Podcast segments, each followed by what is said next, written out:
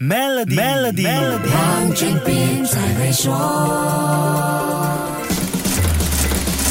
你好，我是黄俊斌，来到这个星期的世界杯财经特辑，跟你说一说卡塔尔小国主办世界杯还有哪些惊世之作。卡塔尔全国面积是一万一千五百七十一平方公里，肯定是个怠慢小国。如果跟马来西亚半岛最大州属彭亨比较，大概也就是三分之一个彭亨州而已。由于地方小、沙漠多，这一届世界杯的八座球场都挤在首都多哈附近。更夸张的是，举行大决赛的城市鲁塞在世界杯之前。你在世界地图上是找不到的，什么意思呢？根本没有这个城市。卡塔尔为了世界杯才建造了这座新城市，惊不惊喜，意不意外？球场装空调那算什么事？人家还直接盖了一座新城市来主办世界杯的大决赛。其实，位于多哈以北二十三公里外，号称未来式城市的鲁塞，对卡塔尔经济有着不一样的意义。鲁塞计划在二零零五年其实就已经提出，只是在卡塔尔获得二零二二年世界杯主。主权后，从一个房地产开发项目加速推进，并扩大成为一座现代化城市。卡塔尔跟很多中东能源国家一样，努力从依赖天然资源转向知识经济。卢塞是整个计划的关键安排，能帮助解决未来产业转型过程中关于人口、社会和消费等等的问题。所以，卡塔尔重金打造了这座城市，也没花多少钱，就大概四百五十亿美元而已。这个能源国家的目标是有四十万人口住进卢塞。